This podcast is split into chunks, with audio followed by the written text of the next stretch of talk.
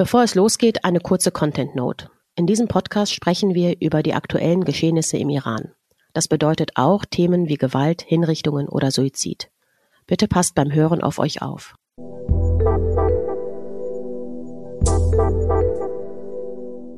Salam Gildajun. Salam Sahajun. Schön, dass du wieder da bist. Ich bin auch froh. Wie geht's dir? Mir geht's sehr gut. Wie geht's dir?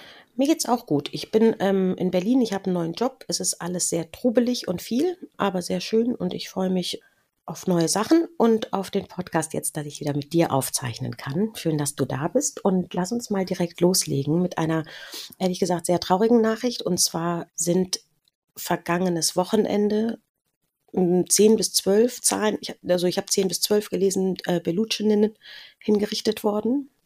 Scheinbar wurden wieder weitere festgenommen. Das konnte ich aber jetzt noch nicht ganz verifizieren, ehrlich gesagt. Gilda, hast du da was mitgekriegt? Und vor allem, wir sprechen ja immer über die ähm, Minderheiten in Iran und so, wozu Belutschen und Belutscheninnen gehören. Wie erklärst du dir das? Also, weil ich frage mich immer so ein bisschen, du kriegst das, ich kriege das immer so über Twitter mit. Über Nachrichten muss man gefühlt, also über deutsche Nachrichten oder ähm, sowas muss ich gefühlt, glaube ich, denke ich gar nicht mehr fast nach und denke dann, die werden sowieso nicht berichten. Aber was ist das gerade für eine, ist das, kann man von irgendeiner Welle sprechen, wo jetzt ein besonderer Angang an Belutschen, Belutschenen vom iranischen Regime angegangen wird? Oder warum sind die gefühlt jetzt im Visier, was sie wahrscheinlich sowieso schon immer waren, ne? Aber. Ich glaube, das ist ein bisschen was, äh, was viele auch schon vorher gesagt haben, nicht nur in Belutschistan, sondern überall, wenn die Aufmerksamkeit schwindet, dann holen sie die Leute ab. Mhm.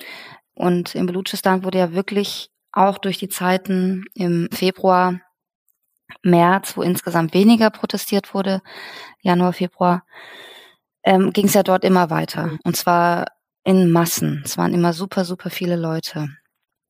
Und ich habe mich da schon gefragt, wie das kommt, dass das Regime das zulässt, in Anführungsstrichen. Wobei man dazu sagen muss, auch schon als äh, im Anfang März kam schon der Amnesty-Bericht raus, dass 94 Menschen hingerichtet wurden und auch da waren es überdurchschnittlich viele Menschen aus Blutschistan und Kurdistan. Und trotzdem gingen diese Freitagsproteste weiter. Und zwar in, in sehr, und die gehen auch immer noch weiter. In, in, in großer Anzahl die, sind die Menschen rausgegangen, mhm. haben protestiert. Und jetzt, wo die Aufmerksamkeit nicht mehr so darauf liegt, werden die reihenweise hingerichtet.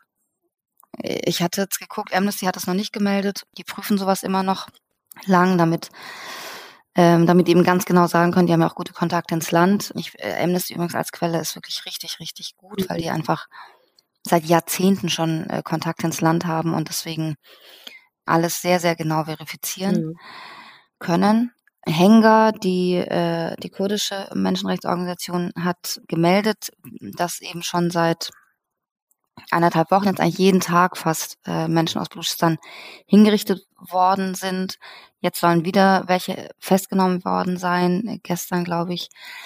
Und das ist halt so diese sozusagen bisschen auch wieder diese Smart Repression von dem Regime, dass die sagen, okay, wir, wir lassen jetzt so ein bisschen nach im Rest des Landes sozusagen. Da ist jetzt keine große Verhaftungswelle, keine große Hinrichtungswelle, aber schlagen dort wieder besonders zu um die Härte zu zeigen, aber um auch aus Sicht des Regimes den, den Effekt zu haben, dass äh, die anderen Menschen im Land so ein bisschen froh sind, dass es sie nicht trifft. Das ist also, ich sage nicht, dass es so mhm. ist, ich sage nur, das ist schon seit Jahrzehnten die Funktionsweise und die Denkweise des Regimes. Und die machen wahrscheinlich gerade auch keinen Unterschied zwischen polit also quasi politischen Gefangenen aus der aktuellen Bewegung oder quasi Inhaftierten, die schon sehr, sehr lange wahrscheinlich inhaftiert sind. Ne? Ich erinnere mich, über Weihnachten war das doch, wo an Heiligabend, glaube ich, und ich glaube, über ein, zwei Tage wurden drei, zwei Männer doch hingerichtet, die auch, ähm, ich glaube, auch aus Belutschistan kamen, aber ich, da bin ich mir nicht mehr so sicher. Ja, ja, es waren mehrere. Mhm. Genau. Und da hatte ich einmal den Eindruck damals, da wird gar nicht so, also das wird gar nicht so großartig auch unter, unter der unter uns, die das so gemeldet haben, das war schon da, das wurden, haben einige gepostet, aber das hatte nicht diesen Aufschrei wie ähm, die zwei hingerichteten. Die bis dahin zwei bis dahin damals zwei hingerichteten. Und da hatte ich mich damals gefragt, also ich meine, es ist sowieso Quatsch, aufzuwiegen, Menschenleben und so weiter. Ne? Aber ich weiß, dass ich mit irgendwem damals darüber sprach und dann hieß es, ja, es sind keine politischen Gefangene aus der aktuellen Situation. Ich weiß nicht, ob das ehrlich gesagt den Braten fett macht, salopp gesagt. Ne? Also ich meine, Menschenleben ist Menschenleben. Aber da hatte ich manchmal den Eindruck, und das hatte ich jetzt auch wieder, da, dass der Fokus manchmal so ein bisschen anders liegt, wenn es nicht die aus den aktuellen politischen Bewegungsinhaftierten sind sozusagen. Ne? Ja, von der Aufmerksamkeit mhm. auf jeden Fall. Also Wobei man jetzt auch nicht weiß, ehrlich gesagt, wenn die sagen, wegen Drogendelikten oder so, oder die sind wegen dem hingerichtet worden, denkt man, ja gut, mit der, mit der Realität hat das nichts zu tun, was die jetzt sagen. Genau, aber von der Aufmerksamkeit würde ich sagen, ja.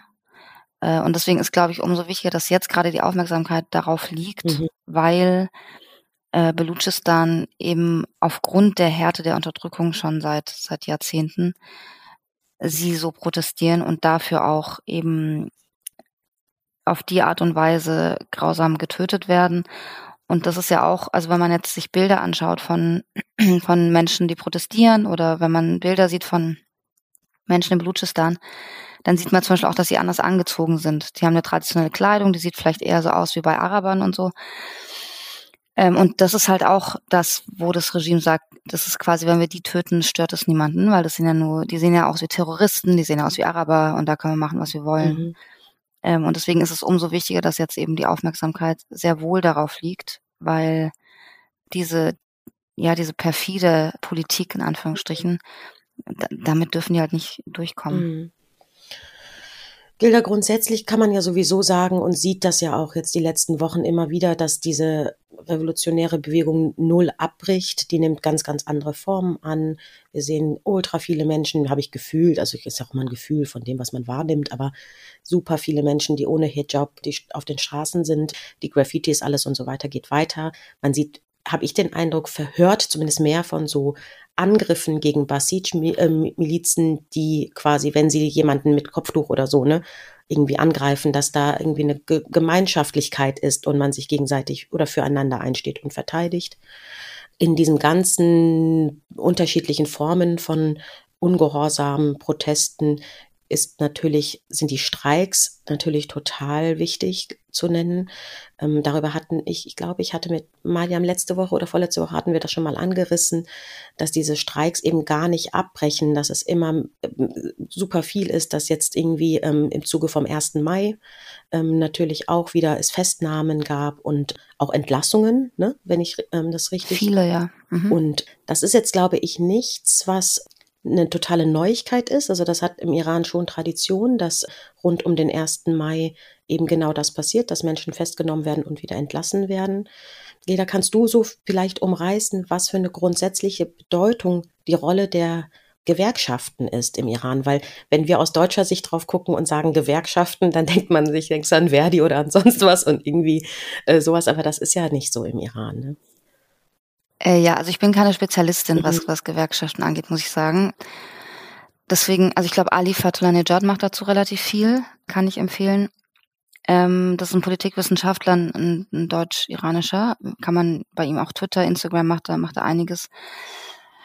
Genau, das hat eine, eine lange Tradition im Iran. Gewerkschaften ist natürlich vom iranischen Regime nicht gewollt. Also das hat schon eine, eine Tradition schon vor der Islamischen Republik, also auch schon unter dem, unter dem Schah. Mhm.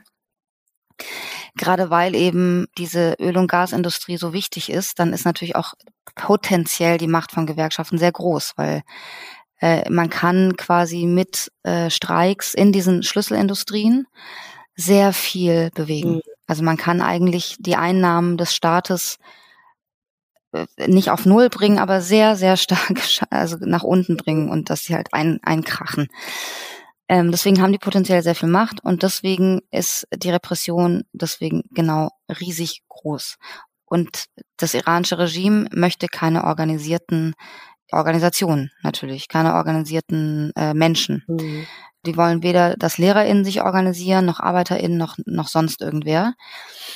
Und deswegen, es, es gibt so, äh, also es gibt natürlich auch Arbeitsgesetze und so im Iran, an Anführungsstrichen, wo das so ein bisschen geregelt ist, aber die müssen dann also offiziell darf sie quasi geben irgendwie, aber das, die, die werden anders bezeichnet, müssen sich nach der Scharia richten, müssen den Islam nach vorne bringen und so weiter und so fort, sind also im Grunde verboten, so wie wir es verstehen. Die organisieren sich aber immer, die haben sich trotzdem weitergehalten und organisiert. Das ist total krass. Und deswegen sind so Leute wie Sepiti Rollion, diese Frau, da werden sich vielleicht ein paar erinnern, die war aus dem Gefängnis äh, freigelassen worden vor ein paar Wochen, ist dann in, ihren, ihrem äh, bunten Belutschengewand äh, noch auf noch auf dem Gefängnisgelände hat sie Khomeini unter die Erde gewünscht und dann wurde sie acht Stunden später wieder festgenommen und ist jetzt in äh, in Evin wieder. Also jedenfalls Gewerkschaftsaktivistinnen äh, wie sie und viele, viele andere gab es immer weiter. Die haben sich immer weiter organisiert, die haben sich immer wieder eingesetzt, trotz der Repression. Das, also das muss man auf so vielen Gebieten sagen, weil das so krass ist. Also dass sie halt echt so, egal was der Staat, was dieses Regime macht, die machen weiter. Und das gilt gerade für Menschen in Gewerkschaften. Und deswegen ist natürlich um den 1. Mai herum die Angst des Regimes groß, dass da besonders viele äh, streiken, dass besonders viele sich organisieren.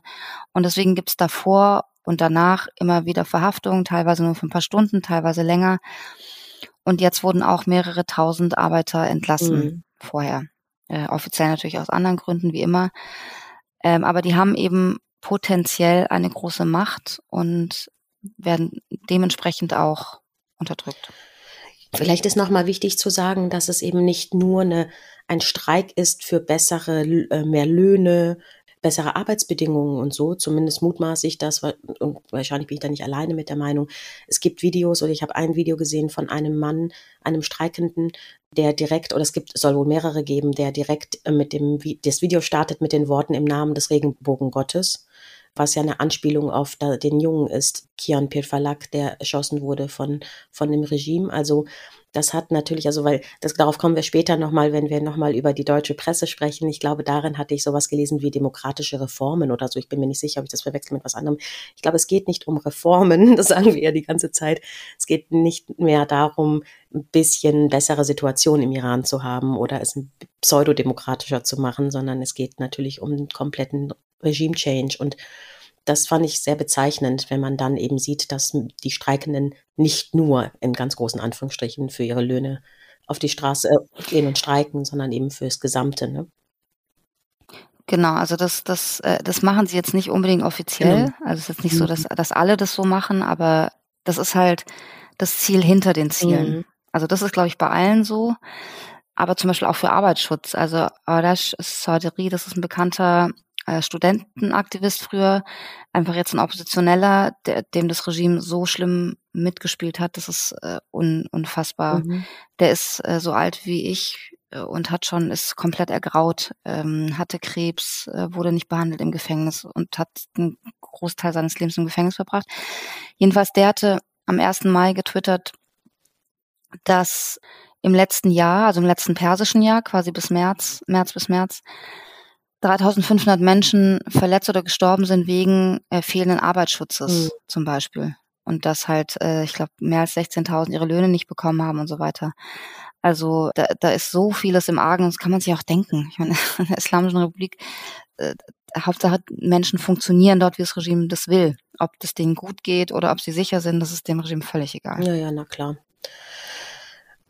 Mm, ich habe die deutsche Presse gerade schon angesprochen. Bevor wir darauf kommen, eine ganz kurze, aber trotzdem wichtige Meldung. Ja, von den beiden Damen haben wir auch immer wieder gesprochen, Elahe Mohamedi und Nilufar Hamedi. Die wurden, also das sind die beiden Frauen, die quasi den Fall Gina Massameni überhaupt uns zugänglich gemacht haben. Die eine war auf der Beerdigung, die andere hat das Foto geschossen. Genau, Nilufar Hamedi war in Teheran im Kasra Krankenhaus. Mhm und hat Bilder gemacht, unter anderem von Gina Aminis Eltern mhm. und Eli Mohammedis nach Sakres gefahren zur Beerdigung.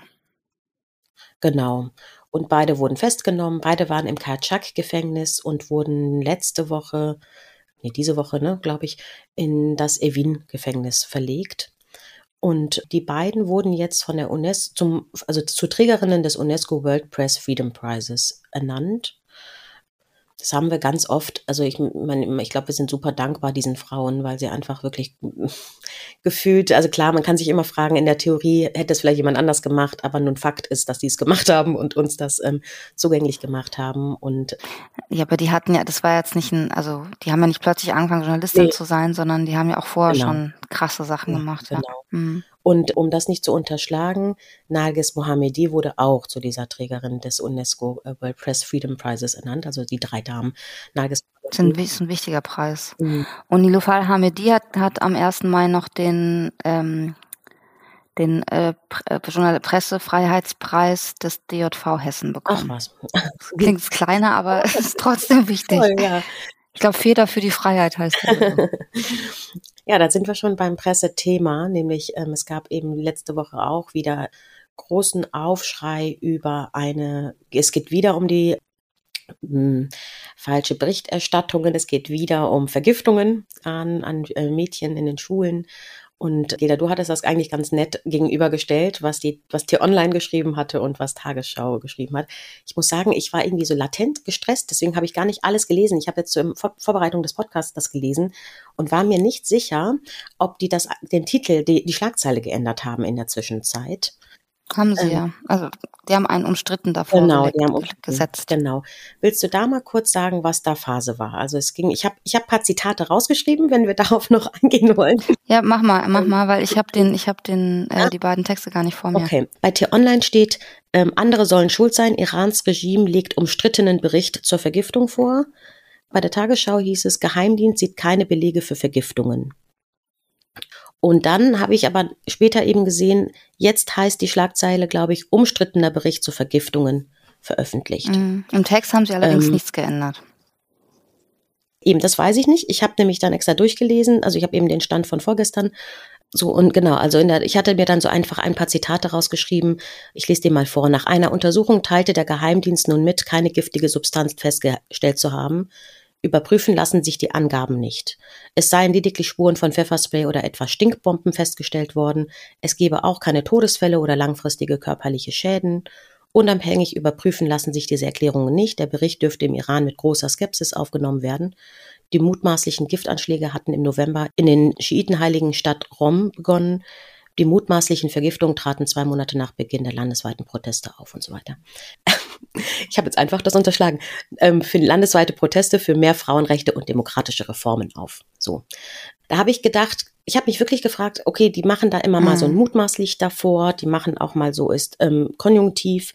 Mir reicht das nicht, weil ich dann, weißt du, wenn ich über dich rede, wenn du was mir erzählst, benutze ich genau den gleichen Sprachgang und sag auch, Gilda hat gesagt, dass es das gäbe. Das heißt aber nicht, dass ich das in Frage stelle, so, sondern ne, das wiedergebe. So deswegen frage ich mich, ob das die Berichterstattung ist, die, also die Art, die sinnvoll ist. Und bevor du antwortest, ich wundere mich bei der Tagesschau, glaube ich, vor allem, weil wir ja auch wissen, dass so Katharina Willinger da die Auslandskorrespondentin ist, die finde ich ja, eigentlich. Gut, sie hat mit dem Text natürlich nichts zu tun. Genau, aber ich frage mich immer so, dass also aber könnten sie so halt eine, fragen, die haben ja jemanden da. So die übernehmen halt Sachen von der DPA DPA ist, ja. ist eine Katastrophe. Ich kann es wirklich nicht anders sagen. Das, das ist jetzt kein, kein Bashing der KollegInnen. Die sind, das sind ganz tolle JournalistInnen. Aber bei Iran, ich weiß nicht, wer das macht. Ich weiß nicht, was da los ist. Das, das geht nicht. Das geht nicht, dass eine Nachrichtenagentur Desinformation streut, weil wenn eine Nachrichtenagentur Desinformation streut, dann nehmen das alle an. Und wenn man dann nicht eine Nachrichtenredaktion hat wie T-Online, die sich auskennen mit dem Iran, die dann wissen, wie sie einen Bericht dazu schreiben mhm. müssen, sondern eine Tagesschau.de-Redaktion, die sich anscheinend nicht auskennt und dann anhand dieser DPA-Meldung was schreibt, dann ist es einfach pure Desinformation. Und es geht nicht. Und ich verstehe es wirklich, wirklich nicht. Ähm, es geht ja gar nicht darum, dass irgendwie es wird zu wenig über den Iran berichtet oder äh, es ist nicht genug da oder man muss ständig über den Iran berichten. Nein, überhaupt nicht. Wir haben den Sudan, wir haben die Ukraine. Es gibt so viele äh, Dinge, die, die berichtenswert sind, die wichtig sind. Iran ist halt eins von vielen Dingen, die wichtig sind. Mhm. Man braucht nicht ständig Berichte über den Iran, aber wenn dann mal berichtet wird, dann doch nicht so. Also anstatt irgendwie die den ersten Mai zum Anlass zu nehmen oder die Vergiftungen äh, oder irgendwas oder die Verhaftungen oder irgendwas, nimmt mhm. man dann den Bericht, einen Bericht des Regimes, Bericht in Anführungsstrichen, Bericht, was mich verarschen, die haben keine Berichte, des Regimes, das sagt, nee, gibt keine Vergiftung. Mhm. Und das nehmen sie dann als Anlass zu berichten über den Iran. Und dann nehmen sie das als noch auf, als, als Aufhänger und die Schlagzeile hieß tatsächlich, du mhm. hast gerade gesagt, bei tagesschau.de, Geheimdienst sieht keine Belege für Vergiftungen an Mädchenschulen. Und da denkst du dann, also, wie? Wie kann das sein? Das kann nicht sein. Und über, das, über Framing und so hatten wir auch schon gesprochen vor ein paar Folgen, wie verhängnisvoll das ist, wenn Schlagzeilen auf eine bestimmte Art und Weise geframed werden, weil so gehen sie in unser Gehirn rein. Die gehen in uns rein, da kann man gar nichts dagegen tun. Wir glauben das. Und deswegen hat das iranische Regime es auch über Jahre geschafft, dass genau dieses Narrativ des äh, reformwilligen Regimes, das äh, irgendwie fast sogar eine Demokratie, ist schon eine Diktatur, aber irgendwie auch demokratische Strukturen und so. Genauso hat es es geschafft. Und wenn Nachrichtenredaktionen sowas schreiben, dann machen sie sich zum Handlanger des Regimes. Und das ist kein Journalismus. Und das verstehe ich nicht. Und das. Ja, das wollte ja. ich gerade fragen. Wie erklärst du dir das denn? Aber ich verstehe, also ich habe das, ich sage das auch immer. Wir sind nicht der Nabel der Welt. Man kann nicht erwarten, dass 24/7 nur über Iran berichtet wird und so. Aber das ist jetzt etwas, das echt acht Monate geht und wenn man am Anfang da keine Fühler für hatte, weil das eben so lange eben nicht also so gemacht wurde, wie es gemacht wurde. Ich denke mir manchmal, hören die denn gar nicht zu und gucken die denn, beschäftigt man sich denn nicht damit? Also das Journalismus ist ja nicht Copy-Paste von DPA oder von sonst was. Also weißt du, das ist so, ich kann mir das nicht erklären, wie die Tagesschau, also gerade eine Tagesschau, nicht ich will jetzt auch keinem zu nahe treten, wahrscheinlich machen die es besser, Rheinische Post oder so, weißt du, so eine, so eine Lokalzeitung. Also ich glaube, die Rheinische Post ist keine Lokalzeitung. Nee, aber so regional. Du meinst irgendwie den, den, den Hand, ich weiß nicht, mir fällt kein Lokalseite ein.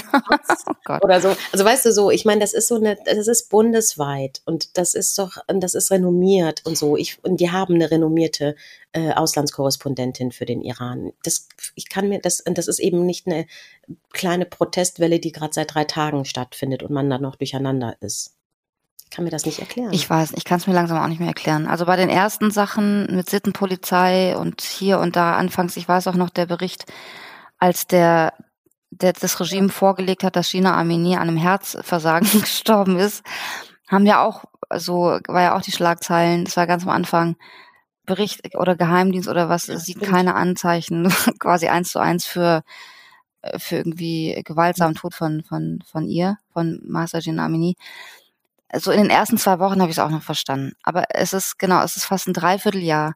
Mhm. Es gibt keine Erklärung mehr für solche Schlagzeilen. Mhm. Auch nicht für die Berichte. T-Online hat auch den Bericht anders geschrieben. Man muss sich das mal durchlesen. Das hat sofort eingeordnet. Das hat äh, das erklärt, warum es sehr wohl Vergiftung gibt, warum das Regime höchstwahrscheinlich was damit zu tun hat. Das hat es erklärt und auf tagesschau.de auf diesem, wo quasi mehr oder weniger nur der Bericht erklärt. Und dann reicht halt auch nicht zu sagen, in der Bevölkerung wird es wahrscheinlich skeptisch aufgenommen. Ja, gut, das ist ja dann auch egal. Aber es ist halt, das ist einfach, ja. also sowas zu schreiben hat Auswirkungen. Und ich hatte ja auch auf Twitter geschrieben, das habe ich glaube ich auch hier im Podcast schon mal gesagt, das ist wie wenn man eins zu eins Kreml-Propaganda sch schaltet die ganze Zeit. Das macht man auch ja, nicht, ja, ja. weil man, weil das hat Auswirkungen. Das ist gefährlich, das geht nicht. Und äh, beim Iran machen sie es aber halt. Ja, das stimmt. Wo wir gerade bei Medien sind. Markus Lanz, gestern Abend, also wir haben heute mhm, Donnerstag. Ich habe auch schon ein bisschen reingeguckt, es war richtig gut. Mhm. Ja, war Gazelle wieder da, Gazelle Sharmat, also zugeschaltet, die Tochter von Jamshid Sharmat. Die hat dann nochmal eine aktuelle, ähm, ein Update gegeben zu ihrem Vater. Ehrlicherweise gibt es gar kein großes Update. Also der ist jetzt immer noch weit, also jetzt, das waren ja letzte Woche 1000 Tage, letzten Donnerstag, also jetzt sind es 1000 wenn der Freitag rauskommt, der Podcast 1008 Tage, ähm, wo er in Isolationshaft ist. Ähm.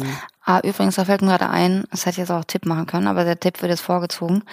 Er hat mit dem Iran nichts zu tun, aber mhm. John Oliver, einer meiner Lieblingscomedien, mhm. äh, hat, ich glaube, vor vier Wochen müsste man auf YouTube findet man das. Der macht ja immer diese 20-minütigen monothematischen Stücke und der hat ein Stück gemacht zur Isolationshaft. Ach toll.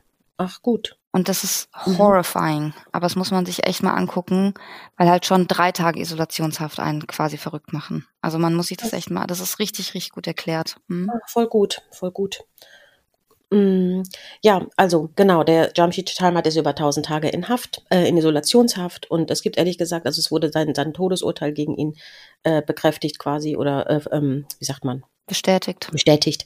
Vom obersten Gerichtshof. Genau, und seit dann ist jetzt, haben wir, ist man nichts mehr gehört. Von EU-Seite, also Deutschland hat das natürlich verurteilt. Von EU-Seite hat, wurde nachdrücklich nochmal äh, verurteilt, das Todesurteil gegen ihn und äh, fordert Iran auf, die Vollstreckung aufzuheben und so weiter. Fordern die Grundrechte vom nach dem Völkerrecht. Das ist total stark und gut, dass das auch eben die EU gemacht hat, aber im Grunde müssen wir halt abwarten, was daraus passiert. Ne? Also ja, also die EU, ja, das ist wichtig und gut, dass mhm. die sich gemeldet haben tatsächlich und dass sie nicht still geblieben sind. Gleichzeitig äh, ist dieser, wenn man sich das durchliest, da steht wieder, we call upon Iran to bla bla bla, das Völkerrecht einzuhalten, we call upon Iran to do this and that. Und das ist halt wieder quasi eine Legitimation des iranischen Regimes als, als, wie soll ich sagen, als legitimen Staat, was er nicht ist. Und da, als ob die irgendwas, sich an irgendwas halten würden, als ob sie irgendwas aufklären würden, als ob sie irgendwelche internationalen Rechte oder selbst die ein, eigenen Rechte, Gesetze einhalten würden. Genau, also ich finde, sowas kann man einfach rauslassen bei solchen Erklärungen. Wenn man mhm. nicht äh, irgendwie sagt, äh, wir sanktionieren euch, wenn ihr das macht, mhm. dann macht dieses Calls upon, also ruft Iran dazu auf, dies und das zu tun, das schwächt es dann wieder leider sehr. Mhm. In dem, also in dem Zuge nicht, aber auf politischer Ebene hat der Europarat einen Berichterstatter für den Iran ernannt. Gilda, ich glaube, du hast da auch einen Artikel zugeschrieben, ne? Ähm, mhm. Und zwar ging es Iran, also die Schlagzeile war Irans Beauftragter will Zeitenwende. Ähm, der Iran-Beauftragte ist Max Lux. Kannst du da mal kurz den Stand sagen? Also ich habe mir nur noch nur mal notiert, Achtung, Europarat ist nicht der Europäische Rat oder der Rat der Europäischen Union. Also weiß nicht genau, genau. das erklärt. Hat mit der EU nichts zu tun. Genau, was da die Unterschiede sind und welche Bedeutung das hat, weil klar, ne, ich meine, ich will auch nicht mal die pessimistische äh, Person sein, aber ich denke dann voll gut, dass das diese Rolle jetzt gibt, aber ich denke dann immer, what's next oder was ist dann, hm, was ja, ist, ja, muss man auch. Was passiert ja, ja. daraus, ne? Aber vielleicht kannst du das kurz genau. zusammenfassen. Genau. Also man kann nicht den Text auch durchlesen, aber also grundsätzlich ist es nur, es ist eigentlich nur, um zu zeigen, dass die G7 und die EU einfach zurück zum Business as usual gegangen sind. Also ihr hattet ja auch mit Mariam über die G7-Erklärung gesprochen, mhm. dass die halt nuklear, nuklear, nuklear, nuklear Russland und irgendwie so Menschenrechte. also zwei, zwei Sätze oder so. Und, ähm, und da auch wieder, wir, wir rufen die Iraner auf Menschenrechte ein, soll nicht so viel Glück damit. das jetzt mal gucken, ob sich jetzt was ändert. Und ähm, genau, G7, EU ist halt komplett wieder zu äh, iranisches Regimeverhandlungen. Wir machen weiter, Augen zu und durch. Wobei das äh, und durch natürlich die Menschen im Iran machen müssen, ja. Also die, die müssen und durchgehen und werden verhaftet und getötet und hingerichtet. Mhm. Und genau der Europarat war jetzt in Schlagzeilen letztes Jahr, weil die dann Russland entfernt haben aus dem Europarat. Mhm. Zum Europarat äh, äh, gehört quasi der Europäische Gerichtshof für Menschenrechte. Das ist ein wichtiges, eine wichtige Institution in Bezug auf den Europarat, aber sonst hat der jetzt nicht viel zu sagen. Mhm. Also was halt daran besonders ist, ist, dass es halt seit 1979 eigentlich keinen Beauftragten mehr gab für den Iran, keinen Berichterstatter. Äh, zumindest keinen, der irgendwie, den man kennen müsste. Also ich habe nicht rausfinden können, ob es wirklich gar keinen gab, aber jetzt mhm. ist, ist nicht wirklich was passiert. Es gab einen Bericht zwischendurch. Und Max Lux hat natürlich das Thema Iran schon sehr auf dem Schirm. Also er ist von den Grünen, ein Bundestagsabgeordneter der Grünen. Und er hat es auch sehr initiiert, dass, dass er halt über die Lage zumindest aufklären kann. Damit, mhm. dass er, also das ist sein, sein Ziel quasi aufzuklären und die Aufmerksamkeit darauf zu heben, was ja gut ist. Gleichzeitig ist natürlich, wenn die EU sagt, äh, wenn die USA sagen, wenn die G7 sagen, ähm, wir machen weiter wie vorher, dann kann Max Lux daran auch nichts ändern. Mhm. Ja, das ist so die Kurzzusammenfassung.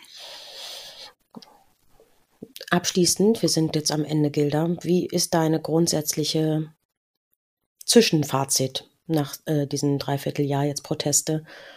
Hast du so den Eindruck, dass das irgendwie, also ich habe auf iranischer Seite den Eindruck, dass da echt sich viel bewegt, auch wenn die quasi diese lauten Straßenproteste vielleicht weniger sind. Hast du das Gefühl, es geht kein Tag, ohne dass so viel Protest sichtbar ist?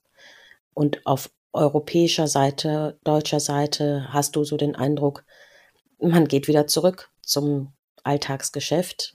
Gestern Abend bei Markus Lanz war auch Hubertus Heil da der dann auch nochmal so bekräftigt hat, dass es gerade gar nicht um das Atomabkommen ginge und man natürlich alle Hebel in Bewegung setzen will, um auch zum Beispiel eben Leute wie Jamshid Sharmat zu retten und so.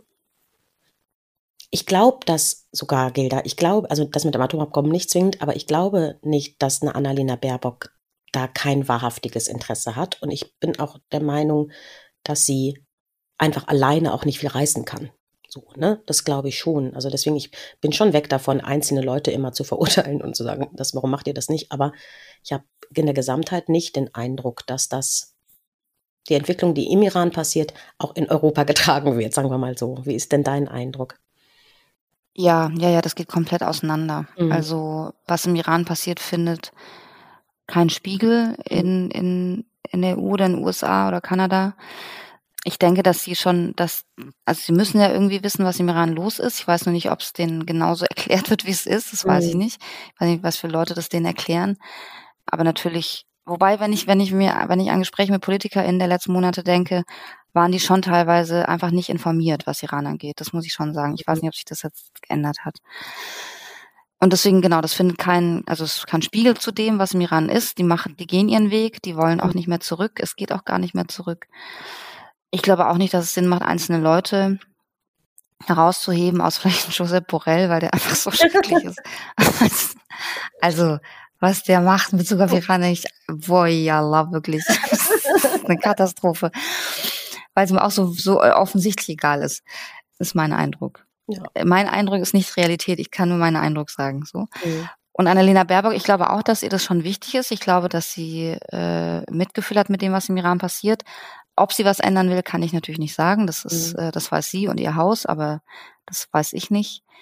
Ich glaube, ich kann nur feststellen, dass es einfach, dass wir keine wertegeleitete Außenpolitik haben. Mhm. Wir haben auch also feministisch schon mal gar nicht, was ja eigentlich ähnlich wäre, haben wir aber nicht, ähm, weil wir letztendlich in einem patriarchalen System leben. Und ich hatte, ich auf der Leipziger Buchmesse letzte Woche, deswegen konnte ich auch nicht den Podcast aufnehmen. Mhm. Und bei meinen äh, Lesungen und, und Panels und so sind fast überwiegend Frauen. Mhm. Immer. Und dann ist mir das da so krass aufgefallen bei einem Panel auf der Buchmesse. Und es waren irgendwie zwei Männer im Publikum und sonst nur so Security-Leute und halt so Buchmessemenschen, Männer, Technikmänner. Und dann habe ich, und ich muss es, ich so, also ich muss erstmal echt sagen, Props an die Frauen, die immer zu diesen Menschenrechtsveranstaltungen äh, kommen, die sich informieren, die voll diskutieren, voll dabei sind. Und Props an die zwei Männer, die hier freiwillig sind. Äh, das Problem ist halt, dass die Männer Entscheidungen treffen und die setzen sich solchen Debatten halt nicht aus. Also das, das, also ich natürlich ist meine Lesung jetzt nicht irgendwie äh, reflektiv für wie es ist, aber es ist schon auffällig, dass sich schon eher Frauen dann mit Menschenrechten, mit Frauenrechten und ja, so weiter voll. beschäftigen. Genau, aber wir, wir leben halt in einem patriarchalen System. Äh, da hat eine feministische Außenpolitik erstmal grundsätzlich keine Chance. Also man muss halt wirklich dafür kämpfen und ich hoffe, dass das auch viele machen in den nächsten Jahren und Jahrzehnten.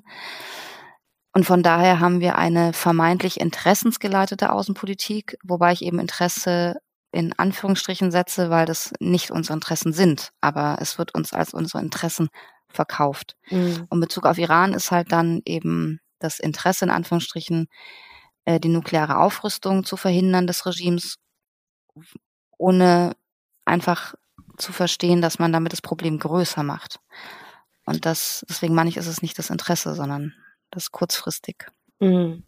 Ja, ich meine, also ich habe echt gedacht, so auch als das jetzt mit Jamshid Sharmat war, mit dem Todesurteil, dann sitzt du da und denkst so, ey, von Olaf Scholz kommt halt auch nicht ein, nicht ein Tweet, ne? Ich meine, klar, wir wissen, dass das wirklich, also der, also für mich gerade der letzte Mensch ist, von dem ich erwarte, dass noch, also überhaupt noch irgendwie erwarte, dass irgendwas kommt, aber du denkst so, das ist ein deutscher Staatsbürgermann. Also du kannst doch nicht am selben Tag abends sagen, oh, heute voll der schöne Girls Day twittern und dann irgendwie so äh, am nächsten Tag, heute bin ich bei E-Bussen. Ja, voll schön, gehört auch irgendwie zur deutschen Gesellschaft natürlich dazu, musst du machen. Aber vielleicht wäre es auch fein, deinen deutschen Staatsbürger kurz mal einmal beim Namen zu nennen, bevor du zum Girls Day weitergehst. So, I don't know. Ich fand's echt, also auch was für ein Timing. Also ich, mich hat das total geärgert und, aber gut, mich, ähm, ja. Ärgert ja, dass unsere allererste Folge Olaf sagt, was hieß. Ach, stimmt. Gott, oh Gott, das waren noch Zeiten. Ja. Ähm, ja, mir ist es jetzt nicht im auf Iran, aber gestern Abend hat ja, äh, waren wir eben bei Barack Obama und ähm, und da hat ja Obama so gesagt, ja, da ging es ja darum, Leadership und wie man sich sein Team aussucht und so weiter. Und er also das erste Ding, was ihm am wichtigsten ist, ist Diversität. Mhm. Und dann dachte ich so an unser Bundeskabinett und an die äh, Berater von Scholz, die alles weiße Männer sind. Und im mhm. Bundeskabinett ist ein eine Person, eine Person of Color, Jem Özdemir. Und natürlich noch die, die Staatsministerin für Integration, aber sozusagen, weißt du, mit, mhm. mit, äh, mit Bundesministerien. Eine. Ja, ja. Das ist pervers. Mhm. Das ist, die sind alle, alle weiß. Mhm. Und das macht was aus. Natürlich macht das was aus. Genauso, dass es was ausmacht, dass die Redaktion, die Medien überwiegend weiß sind. Mhm. Natürlich gibt es dann keine Leute, die sich mit Iran auskennen oder die sich mit Kenia auskennen oder die sich mit äh, anderen Staaten der Welt auskennen. Ja. Und deswegen sind englischsprachige Medien anders, weil die divers besetzt sind. Nicht bei uns. Bei uns ist, ich, ich war auf dem Bundespresseball. Wir paar äh, People of Color, wir kannten uns alle. Eine Freundin von mir hat jede Person of Color angehalten, hat ein Foto mit ihr gemacht, weil sie, weil es nicht so viele gab. Also, und das hat Auswirkungen. Das hat Auswirkungen auf Berichterstattung, das hat Auswirkungen auf Politik. Und also, also wirklich, dass es, dass es sich ein, ein, ein Land wie Deutschland leisten kann, mhm. ein fast komplett weißes Bundeskabinett zu haben, das ist irre. Mhm. Und das ist aber Realität. Und das ist Normalität. Das stimmt, das stimmt. Jeder, wir müssen den Deckel zumachen. Du hast deinen Tipp zwischendrin schon gesagt. Ja, John ja, Oliver, Last Week Tonight auf YouTube. Mhm. Und Isolationshaft ein kleiner Tipp beziehungsweise ein Aufruf. Die modernen Leute sagen sowas wie Call to Action, nennen die das. ist ein. Die modernen Leute? Ja, ich bin Boomer. Ich, ich werde immer als Boomer beschimpft in, von jungen Menschen. Ähm, naja, Lirum Larum, ich, äh, wir wurden für den Grimme Online Award nominiert. Ähm, das äh, ist, glaube ich, haben wir letzte Woche schon gepostet. Das war, wurde letzten Freitag bekannt gegeben. Da war es übrigens ähm, ganz schön divers, ehrlich gesagt, bei der Veranstaltung. Ja, Grimm ist super. Ja, Grimm ist richtig toll. toll. Mhm. Und ähm, freu, wir freuen uns sehr, dass wir nominiert sind und man, also die, eine Fachjury wird über den Preis entscheiden. Es gibt aber noch einen Publikumspreis und da können Menschen, die unseren Podcast gerne hören, gerne für voten. Wir schreiben auf jeden Fall den Link zu dem, ähm, zu dem Publikumsvoting in die Show Notes. Ähm, wir haben es aber auch auf Instagram geteilt und so immer mal wieder wird, ich glaube, Vote-Schluss ist 8. Juni, meine ich. Also, wer möchte, kein Zwang, aber wer will, kann gerne machen. So, ich muss in den nächsten Call, Gilda tun. Ich ähm, danke dir, dass du da warst. Es ist eine lange, längere Folge geworden, aber voll schön und voll umfangreich. Vielen, vielen Dank. Danke dir. Danke für, äh, für, den, für das Gespräch. Und vielleicht bin ich ja nächste Woche wieder nicht da, deswegen ist es gut, dass wir ein bisschen länger gemacht haben. ich danke dir. Schönen Tag, deine Liebe. Dir auch. Ciao. Ciao.